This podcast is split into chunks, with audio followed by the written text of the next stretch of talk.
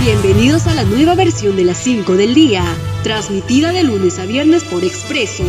Mi nombre es Cintia Marchán y estas son las 5 noticias más destacadas del día.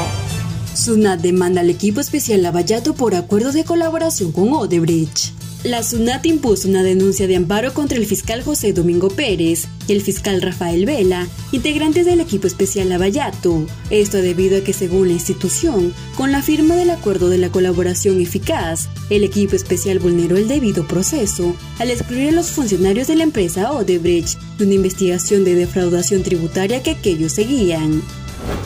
Colegio Médico del Perú advierte que han aumentado el número de pacientes en camas hospitalarias por COVID-19. De acuerdo al decano del Colegio Médico Miguel Palacios, ante la segunda ola del COVID-19, en las últimas semanas aumentó el número de pacientes en cama de hospitalización en el Perú. El galeno indicó que a nivel nacional hay 15.495 camas hospitalarias. De ellas, 9.240 están ocupadas actualmente.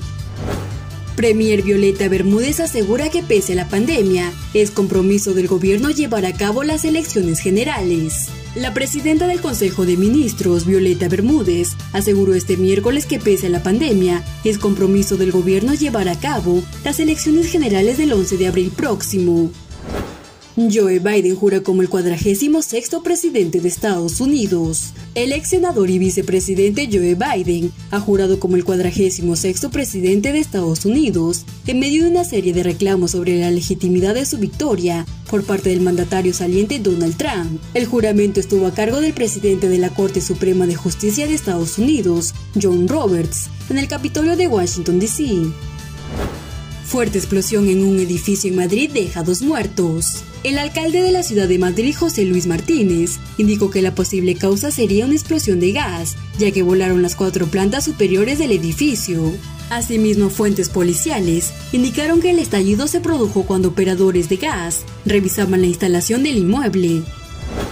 Estas fueron las 5 del día. Nos encontramos en una próxima edición.